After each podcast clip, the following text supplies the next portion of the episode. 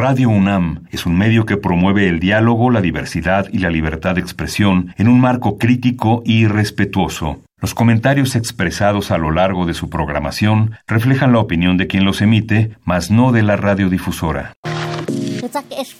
Radio UNAM y el Programa Universitario de Estudios de la Diversidad Cultural y la Interculturalidad de la UNAM presentan Calme Cali, una ventana para asomarnos a un mundo culturalmente diverso.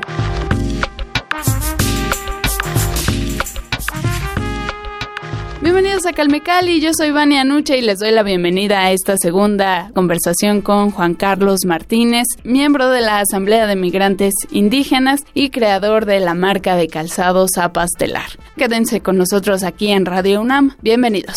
Calme Cali Volvamos a la Asamblea de Migrantes Indígenas. Cuéntanos más sobre estos proyectos de arte que tienen. Ya lo decía, formación de bandas filarmónicas, cómo reúnen a los músicos, a los bailarines. Cuéntanos más. Pues como se sabe, la banda filarmónica, la banda del pueblo, cumple un papel muy importante y desde a nivel social que es la que le da vida a las fiestas, la que une, la que pues hace sonar esa naturaleza que está ahí, pero que a través de las notas musicales se expresa en una sonoridad que te hace incluso transportarte hasta allá, ¿no? O sea, escuchas un son y te vas a la montaña y estás ahí casi con las nubes, ¿no? Que es como pues uno las recuerda cuando las oye en vivo y, y en una energía así con tanta fuerza, pues te rememora esa, a esas energías, a esos paisajes. Y pues es algo que las comunidades a sustitución de otras actividades, tanto económicas como artísticas, le ha dado un sentido de vida a las personas, de pertenecer, de ser, de crear y estar en una cuestión pues social, algo que, que le dé significado a la vida comunitaria y es a través de la música, ¿no? Que es un lenguaje, que es algo del arte, que es universal además, ¿no? Es como de las esperanzas que tenemos como humanidad para acercarnos entre culturas y compartir pues esa bella expresión, ¿no? Y, pues en los Mijes siempre he estado presente en Tlahuitoltepec, toda mi familia ya se dedica a la música, ha tocado un instrumento, ha hecho cosas que tienen que ver no solo con el hecho de tocar como acá en la ciudad, ¿no? Sino de cumplir un rol, de cumplir un compromiso, de, de servir al pueblo, tanto ir a tocar a una fiesta para la iglesia o para la comunidad, como cumplir un cargo en la, pues sí, en el pueblo que tenga que ver como el hecho de ser topil, de ser este algo que ver en la educación, cualquier puesto que tiene que ver, también los músicos a veces tienen que cumplirlo, ¿no? Y pues la, la, gente siempre con la música es la que se identifica y es así como por ejemplo en las ciudades o en otros lugares es como nos acercamos, escuchamos un son y ya es como, ah, mira, están tocando algo que es de mi pueblo, ¿no? O oaxaqueño, entonces hay fiesta, vamos. Hay fiesta y te llama Y, así nace un poco en la Asamblea de Migrantes, ¿no? La primera intención era reunirse, formarse, hacer una asamblea, platicar de dónde eres, qué lengua hablas, por qué estás acá en la ciudad, ¿no? Después, pues ya, ¿no? Pues hay que hacer una fiesta, hay que hacer una convivencia, hacer, juntar recursos para el pueblo, vamos a armar esto, la kermés, ya pues todas las costumbres que se hacen allá, pues las queremos reproducir así y es como se fue formando la banda en la, en la Asamblea de Migrantes, que fue a través de maestros nijes y zapotecos, que son los principales pueblos serranos que practican esta forma de, de música, que es la banda filarmónica. Y que pues requiere muchos miembros, ¿no? O sea, todos los niños en ese entonces que éramos niños pues nos involucraban, a unos más, a unos menos, y así se fue formando de los hijos de todos los migrantes y de otros que pues iban llegando también de los pueblos, se hacían algunas convocatorias en las asambleas, se reunían, se juntaban y pues a reproducir eso que también nosotros vimos desde niños cómo hacían los papás o los abuelos en las comunidades, ¿no? Y de alguna forma aprenderlo. Y no es fácil porque en la ciudad son otras dinámicas, pero aún así se lograron hacer pues como dos o tres equipos, digamos, de diferentes años que fueron conformando la banda y como te decía hace rato, por la misma dinámica, unos se van, otros entran y pues nunca fue tan estable como hubiésemos querido, pero estuvo la banda funcionando para justo reproducir estos valores sociales, comunitarios, le llamamos, ¿no? Que nos identifican en la ciudad y que nos dan rumbo para no perdernos en este monstruo donde pues uno puede irse a donde quiera y dejar de lado pues esas responsabilidades sociales que nos tocan a todos, ¿no? Pero que en las ciudades ya nos permiten en la comodidad y el no hacer nada por, ¿no? con que pagues impuestos, pero tú te olvidas de tus responsabilidades sociales y eso es lo que nos ha llevado a estos males sociales que tenemos ahora, ¿no? Y que son pesados los trabajos, ¿no? Cualquiera los quiere hacer, por eso muchos también se van de la comunidad, dejan a sus familias, van a, en busca de trabajos que le den buen dinero y que pues ya no estén tanto tiempo pues absorbidos por los trabajos comunitarios que son cada semana, cada mes, dependiendo del cargo, ¿no? Entonces muchos también dicen, ah, pues voy a la ciudad, trabajo y pues ya no hago cargo, ¿no? Estoy allá y me olvido un poco de estas responsabilidades. Y pues lamentablemente eso pasa en muchos pueblos, ¿no? En otros más que otros. En Tlahui siento que ha habido una cohesión un poco más fuerte, se siguen manteniendo muchas cosas, pero aún así también la gente ya como que quiere olvidarse de todos estos valores sociales, estas responsabilidades y prefieren vivir como en la ciudad, ¿no? O sea, como que pues, cada quien en su vida, nadie sabe del otro y ya está ahí. Entonces acá la música nos ha ayudado pues por lo menos a juntarnos, ¿no? A, a que nos reconozcamos, a que conozcamos a que ese era tu primo, ese era tu tío, ese no sé quién era, y este y aquel, ya resulta que todo el pueblo es tu familia y que vas a, y que te encuentras acá en la ciudad también y que están en todos lados, ¿no? O sea que hay mucha gente que ha migrado, que estamos en la ciudad y de entrada pues eso ha sido como la función de la música que creímos muy importante, los tíos, los fundadores y los que estuvieron ahí, nos dijeron hay que hacer una banda, no hay que conseguir los recursos, los apoyos para poder este, comprar los instrumentos porque no son baratos y pues así se fueron conformando varias, este, pues sí, varios instrumentos y algunos sí aprendieron en la música, otros siguen en la música gracias a ese, a ese aprendizaje, a ese proceso. Y hasta la fecha siguen tocando en diferentes bandas, ¿no? Ahorita se acaba de conformar la banda Nacional Yuk, que muchos provienen de ese proceso, ¿no? es una de las bandas que se está formando aquí en la Ciudad de México y que es justo pues de la tradición mija, de la tradición Nayuk como tal y que pues la música siempre nos, nos llama, nos identifica y hace que pues nos juntemos porque estamos tan dispersos en la ciudad que si no hay una banda no hay unión, no hay, no hay comunidad, no hay acercamiento, nos dispersamos. Pero cuando hay una banda, cuando hay tamales, cuando hay tepache, cuando hay todo esto, la gente se junta, se, se disfruta, ¿no? Y el, estar en la ciudad, en que sabes que ya no vas tanto a tu pueblo, pero aún así está a tu pueblo casi aquí, ¿no? O sea, porque convives, compartes, se habla la lengua, o sea, se sigue todo esa forma de vida y que gracias a la música, que es como el arte más fuerte, ¿no? Que se representa es como lo que une y pues van habiendo otras expresiones que nos van también haciendo que nos reconozcamos, ¿no? Y que justo como decía hace rato, la poesía, no sé, la pintura, todo esto muestra también la otra cara o muestra las demás facetas de nuestra cultura y pues es lo que buscamos, como que fomentar que la gente despierte esa curiosidad por el arte a partir de su lengua, a partir de su identidad, a partir incluso de haber nacido en la ciudad y eso que te, que te deja, ¿no? ¿Qué mensaje o qué forma de expresión te lleva a realizar para que la gente pues entre en ese diálogo, ¿no? De despertarle la curiosidad de a ver qué es un pueblo indígena, a ver quiénes son los mijes, quiénes son los purépechas, quiénes son esos, ¿no? Y que no crean que todos son nada más hay indios y hablan dialectos y, ya, ¿no? Porque está todavía hasta la fecha un montón de gente que todavía no se ha abierto a conocer al otro, a, mirar desde otra perspectiva, ¿no? Entonces ahí hay muchas tareas por hacer, las generaciones que vienen y todo lo, joven, lo fresco que vamos sacando, eso es algo también justo encaminado a, a mostrarnos a las demás personas, ¿no? Y pues poco a poco acabar con esas lagunas que hay todavía. Calme Cali. Volviendo al tema de la tecnología que también mencionabas por ahí, estos talleres de aprendizaje de tecnología, de computación, de software libre, ¿no? Y también por ahí tienen un proyecto de radio. ¿Tienen radio al aire ahorita? ¿Dónde los escuchamos o cómo es este proceso creativo? Pues el proceso formativo fue desde el, los, el 2000 2003, 2002, cuando empezaron también los cursos sobre software libre para no depender de las marcas y las empresas que tenían licencias y que pues son muy caras, ¿no? Cuando quieres hacer algo creativo o desde una paquetería de software básico tienes que pagar y pues... Y que cada minuto sacan una versión nueva y actualizada y, entonces eso también es un esquema de colonización, ¿no? De dependencia que el mismo sistema viene reproduciendo y reproduciendo. Los pueblos indígenas siempre en resistencia hemos buscado las alternativas y hemos sobrevivido de diferentes formas, incluso diferentes a estas prácticas que trae el sistema capitalista, ¿no? Entonces es ante todo una expresión de la resistencia de los pueblos también al utilizar pues softwares que puedan ser no necesariamente depender de ellos no de, quien los produce. Y pues ahí nos acercamos a, o algunas organizaciones internacionales como la Rosa Luxemburgo Stiftung que es de Alemania y algunos otros pues organismos que apoyaban todo este conocimiento, no solamente digamos en temas técnicos o de la paquetería del software, sino de la concepción del por qué hacerlo con software libre, ¿no? De, del por qué de la asamblea y por qué la comunidad y por qué el compartir y por qué el dar y por qué todas estas cosas que rompen con esta lógica individualista o capitalista que es la que nos hacen pues comprar y consumir todo el tiempo, ¿no? Pero y nosotros como pueblos también miramos que tenemos otras formas y cómo es que eso ha sobrevivido y, y, se mantiene y que puede vivir en paralelo al otro sistema. Entonces desde ahí viene toda esta formación de utilizar y procurar usar software libre, de no limitarnos por no tener pues algún programa, alguna paquetería y desde ahí empieza toda esta formación, ¿no? Por el gusto de comunicar, por el gusto de transmitir, por el gusto de compartir, decir esta es mi palabra, esto es lo que siento, es lo que pienso, lo voy a decir a través de este micrófono, ¿no? A través de esta computadora, lo escribo y lo publico y así es como que alguien que sí ya estaba más formado en el software libre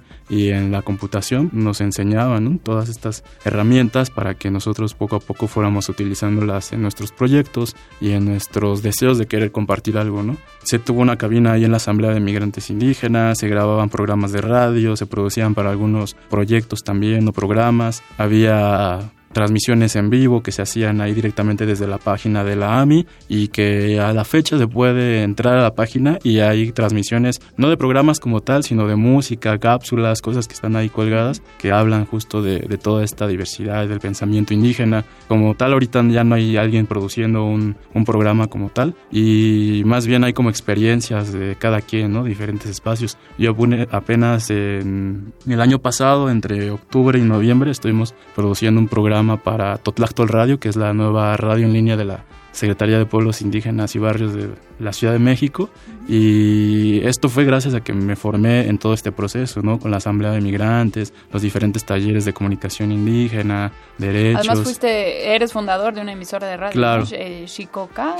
Comunicaciones, que está ubicada allá en Jico, que es el ombligo del universo, ¿no? O sea, ahí es un lugar con mucha historia y que pues sí, también se formó gracias a todo este proceso que en el 2007 la inauguramos, pero desde 2005, todos estos años, estuvimos en capacitaciones, en encuentros, en cumbres nacionales, internacionales, conociendo esta dinámica de la comunicación, de cómo utilizar estas herramientas y difundir lo que somos, lo que está pasando en comunidades bien alejadas, ¿no? O sea, bien distantes y que pues te decía, nadie se entera de lo que pasa más allá de, tu ciudad, ¿no? Del lugar más cómodo en el que te encuentras.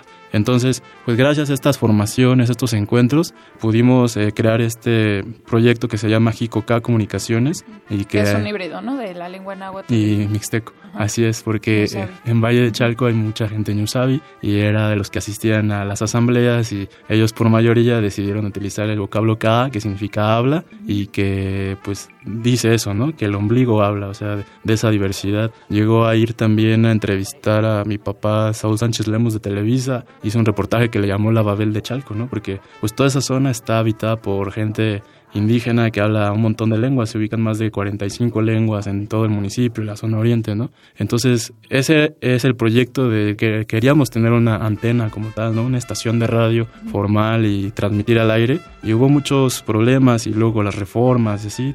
Eh, decidimos como tomar otros caminos porque sí habían las puertas pues estaban muy cerradas por todos lados, ¿no? Pero aún así nosotros seguíamos formándonos, hacíamos cápsulas, eh, entrevistábamos a gente que hablaba alguna lengua, los grabábamos, compartíamos, hacíamos actividades, cada año también hacemos un evento por el Día Internacional de la Lengua Materna que se lleva a cabo a las orillas de la ciudad donde pues prácticamente vive toda la gente que viene todos los días a la ciudad y va y viene, ¿no? Eran ciudades dormitorio, ahorita ya están también transformándose, van cambiando los procesos, pero esa realidad indígena es la que se mueve en la ciudad, es como todo lo que alimenta muchos trabajos, muchas historias en esta gran ciudad, provienen de estos lugares, ¿no?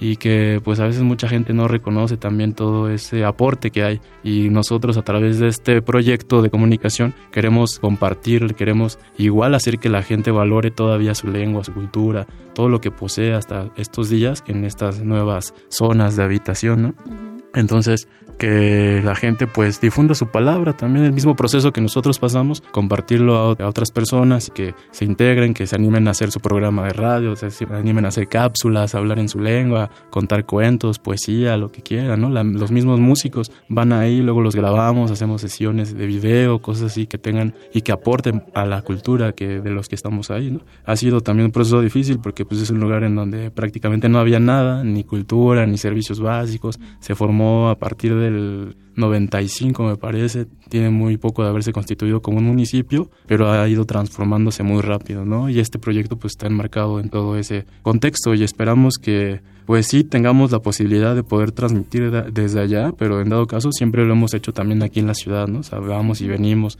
producimos, hablamos, pero como la mayoría de la gente vive ahí, muchos hablantes están ahí todavía, pues queremos que se muestre esa diversidad y que también se busque siempre el respeto, el diálogo, que la gente pues pueda identificarse desde su identidad, desde su palabra.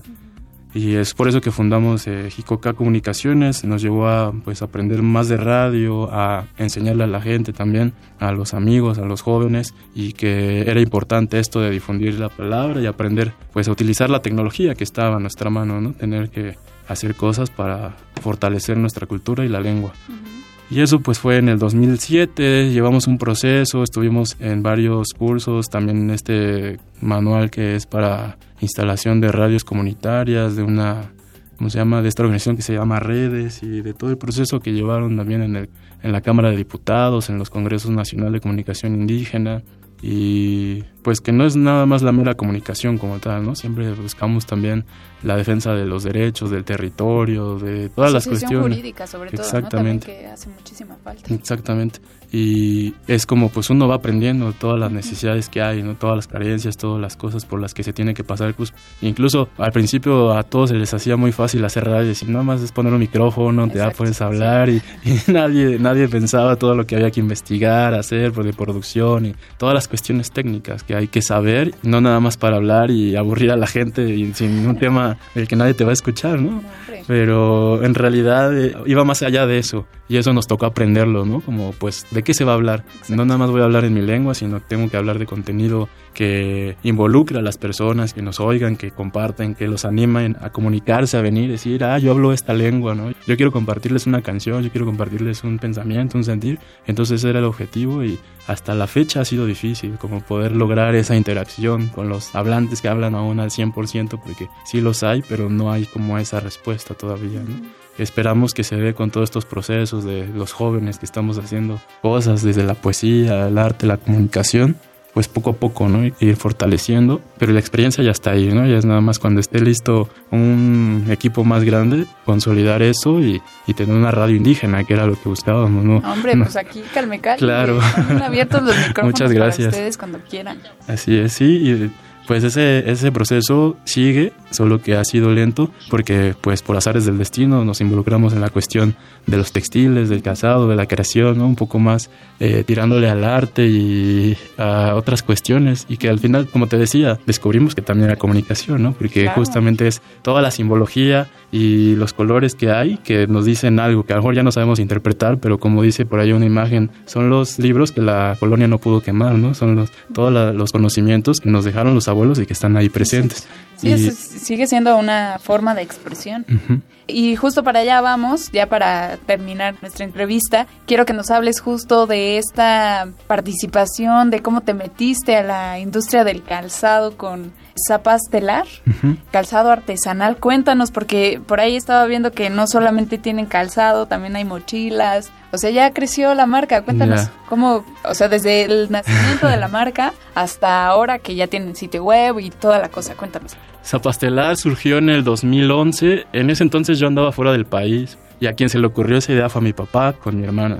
Ellos conocían a tejedoras mixtecas de San Juan Colorado, Oaxaca, que viven en Valle de Chalco, hacían sus servilletas, sus caminos de mesa, tejían, nada más las veían como que haciendo ahí algunas telas, ¿no? Y yo las conocía de, también desde niño, que nos traían de aquí para allá. Las veíamos tejer, hacían pan, hacían tamales, hacían textiles y andaban acompañando el proceso con mi papá. Había una organización que se llama Grupos Étnicos de Valle de Chalco y todos ellos reunían a esta gente, ¿no? De Oaxaca, de Veracruz, Guerrero, Y ahí pues tú veías cada gente portar un conocimiento, una tradición, algo que, que enriquecía toda esa convivencia, ¿no? También después fue conociendo artesanos que elaboraban, son artesanos purépechas que elaboran calzado de piel y otros artesanos nahuas que hacen ropa y otros totonacas que también hacen ropa para dama de mezclillas, ¿no? O sea, todo se conformaba porque es una zona maquilera en realidad del oriente de la ciudad, ¿no? el oriente del Estado de México, toda esa zona, para Puebla y para acá, es como un punto estratégico en el que pues muchos talleres familiares este, son para producir maquila para las grandes empresas de las ciudades, ¿no? Y así, por ejemplo, el que elaboraba calzado hacía grandes cantidades de zapatos para vendérselos a tiendas comerciales de acá de la ciudad, ¿no? De muy buena calidad y que pues se le quedó el conocimiento, fue, fue aprendiendo, mejoró la técnica y un día a mi papá se le acercó una de las señoras tejedoras, doña Cele, para decirle que le comprara unas servilletas porque ya estaba un poco desesperada de que ya no vendía, ya no le compraba a nadie sus textiles, ¿no? porque no sabían como para qué utilizarlos o o ya les habían comprado todos los que la conocían, entonces ya no vendía tanto las telas. Mi papá agarró y cuentan, yo no estaba en ese entonces, te digo, mi, mi hermana me contó que le compró como unas 10 o 20 servilletas que eran con flores y muchos colores y después ya regresó la señora y ya vio sus servilletas hechas zapatos, ¿no? Así con mezclas de todos los colores y lloró de la emoción al ver yo creo cortado sus textiles, pero a la vez al verlos transformados en un producto como un zapato, ¿no? Y eso fue muy muy padre para todos, para ella y para mi papá, para mis hermanas y de ahí comenzó todo y yo al regresar a México, empecé a crear las redes sociales, le busqué el nombre, acaba de estar en Argentina, entonces se me quedó mucho el nombre de zapas, allá le dicen zapas a, allá a los zapatos, a los tenis le dicen zapatillas, por ejemplo, ¿no? y algunos aquí zapatos normales en zapas, entonces me quedó como ese nombre y pues por el telar así se me hizo fácil ponerle zapas telar, ¿no? Y nada, ser un nombre, digo, provisional, pero al final se quedó, ya es una marca registrada, es una marca pues digamos de, del colectivo, familiar y colectivo, porque se ha creado así, ¿no? De todos los talleres de artesanos indígenas que conforman pues toda la, digamos, la cadena productiva y que empezó muy bien en 2011, 2012, 2013. Participamos también en varios bazares. Al principio nadie nos aceptaba porque veían que eran como zapatos para señora o así muy cuadrados, ¿no? Pero después sacamos unos modelos más modernos, más juveniles y nos empezaron a buscar en muchos bazares y todos querían comprarnos, ¿no? Se volvían locas de que la publicamos en Facebook. Yo y, quiero ya comprar Sí, está... fue, fue la sensación, porque en ese momento no había muchos proyectos que retomaran los textiles o que estuvieran trabajando con los artesanos, ¿no? Y afortunadamente nosotros llevamos eso con gusto porque somos los mismos productores, los artesanos, los hablantes, que estamos proponiendo este diseño, ¿no? No es como que suceda como anteriormente que llega el diseñador de otro país o de la ciudad y que nos dice, vayan a hacer esto, pongan esto acá y así, ¿no? Yo les digo cómo y ustedes son la parte trasera de todo el proyecto y en realidad este, nosotros lo que buscamos es siempre pues posicionarnos y mostrar que nosotros podemos hacer productos de calidad, innovadores, con identidad y con una calidad pues que esté a la altura de cualquier producto, ¿no? Entonces siempre buscamos eso y fue la forma en que se posicionó la marca. También compartíamos muchas imágenes de tejedoras, de textiles, de tradiciones que están ahí, que muchos no, no veían en ese entonces, ¿no? Ahorita afortunadamente ha, ha, crecido mucho la comunidad textil, sobre todo aquí en la Ciudad de México, que se interesa por estos talleres, estos procesos, y hasta el arte que ya hay ahí, ¿no? O sea, que es lo que le decimos las tejedoras. Ustedes son artistas, ustedes son doctoras de textil porque tienen años y años acuerdo, sí. trabajando en esto y son creadoras en realidad. Tienen que valorar su trabajo, tienen que continuarlo y es de esa forma como empoderamos un poco a estas mujeres que ya se estaban desanimando de, de seguir tejiendo, de seguir con sus Ay, conocimientos, qué ¿no? Entonces, o sea, pastelar es eso, es reivindicar todo ese conocimiento, toda esa cultura. La mayoría que teje son mujeres, ¿no? También es un proceso que tiene que ver como una cuestión de género en que las mujeres pues tienen que tomar ese papel, ¿no? En el que también tienen que hablar por ellas mismas y que siempre que podemos las, las llevamos o hacemos que nos compartan la palabra para que vean su sentir y por eso es que empezaron a dar ellas los talleres en la asamblea. Algunas de esas tejedoras se vinieron acá a la asamblea y compartieron esos saberes, ¿no? Al grado de de hacerse mamás de a mamás adoptivas de todas las mujeres que tomaron sus talleres Claro. y que se generara una bonita familia, ¿no? Porque ellas nunca se esperaban esa respuesta de las chicas que tomaban los talleres. Entonces, les gustó tanto y vieron que era un- una buena forma de generar ingresos que pues estaban muy motivadas y continúan y se sienten felices creando nuevas cosas y que la gente lo reciba con gusto también, ¿no? Que valoren ese nuevo producto que ya no es el huipil cuadrado tradicional, super ancho o así, sino que ya es algo más adaptado a los gustos pues de nuestros tiempos, ¿no? Porque Claro. nosotros también como pues, pueblos originarios buscamos también estar vestidos con cosas con las que nos sintamos cómodos, pero a la vez portar esa identidad y que pues lo digas con orgullo y esto significa tal cosa, es textil de tal lado.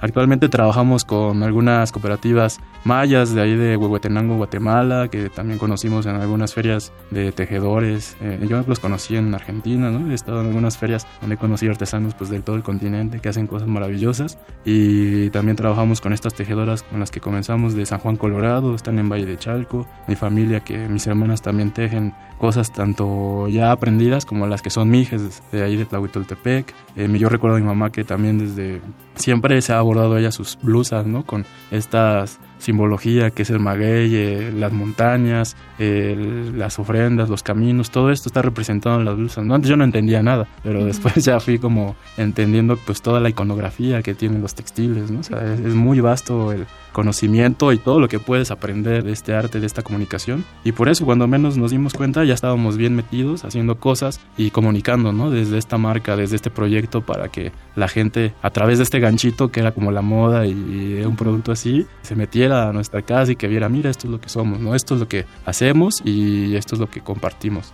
Porque pues solo era como un pedacito de, de todos los conocimientos que portamos y que tenemos para dar, ¿no? Que pues así comenzaba, por ejemplo, la, la maestra que daba los talleres de telar, pues decía, pues yo hago tamales y yo hago esto y también hago estas cosas, ¿no? Y mi pueblo es así y ya, pues empieza justo a compartir esta cultura y es como ese diálogo que buscamos, ¿no? Es como el espacio donde se junta gente de la ciudad donde pues no tienen idea de qué pasa en las comunidades y aquí es cuando empieza a encontrarse con algo y se adentra y genera ese interés, ¿no? Pues sí, nos dio mucho gusto llegar hasta ese proceso y como haber recorrido tantos caminos desde la asamblea hasta llegar a como tal a esta marca que en el último año nos detuvimos un poco porque mi papá tuvo su pues tuvo mal de salud y al final terminó muy mal, entonces decidimos parar y otra vez este año vamos a empezar con todo para hacer las cosas otra vez así como las hicimos antes si yo veo un modelo que me gustó y que a lo mejor ya no lo tienen en existencia, les podemos escribir y decirle, oye, yo me, me gustó este, o sea, si hacen por pedido, sí. este, creaciones, ah, buenísimo, pues ahí está. Creaciones que vean en nuestra página, que ya hayamos hecho, sí las hacemos más fácil, porque ya tenemos las formas o tenemos como la experiencia del proceso y los textiles, sabemos, ¿no?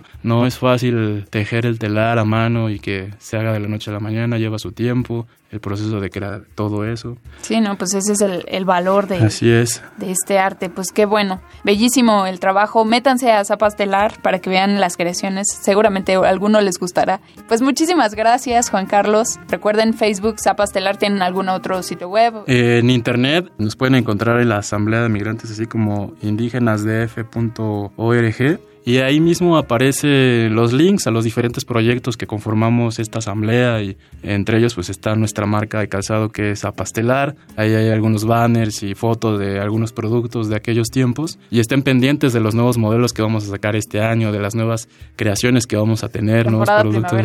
Así es, la temporada primavera-verano y otoño-invierno del 2020 que pinta muy colorido. Juan Carlos Martínez Ayuk, miembro de la Asamblea de Migrantes Indígenas, muchísimas gracias por acompañarnos aquí en Calme Cali. Gracias a ti, Vania. Gracias a todos ustedes por acompañarnos en esta serie de conversaciones. A Oliver Alejandre en la asistencia de producción. Miguel Ángel Ferrini estuvo en los controles. Recuerden visitar el sitio del PUIC. Lo se encuentran también en redes sociales como arroba PUIC UNAM. A nosotros como arroba calmecali-UNAM. A Zapastelar en Facebook también. Ahí adquieran su calzado. Los espero la siguiente semana aquí en Calmecali. Mi nombre es Vania Nuche. Hasta pronto. Radio UNAM y el Programa Universitario de Estudios de la Diversidad Cultural y la Interculturalidad de la UNAM presentaron Calme Cali, Calme Cali, una ventana para asomarnos a un mundo culturalmente diverso.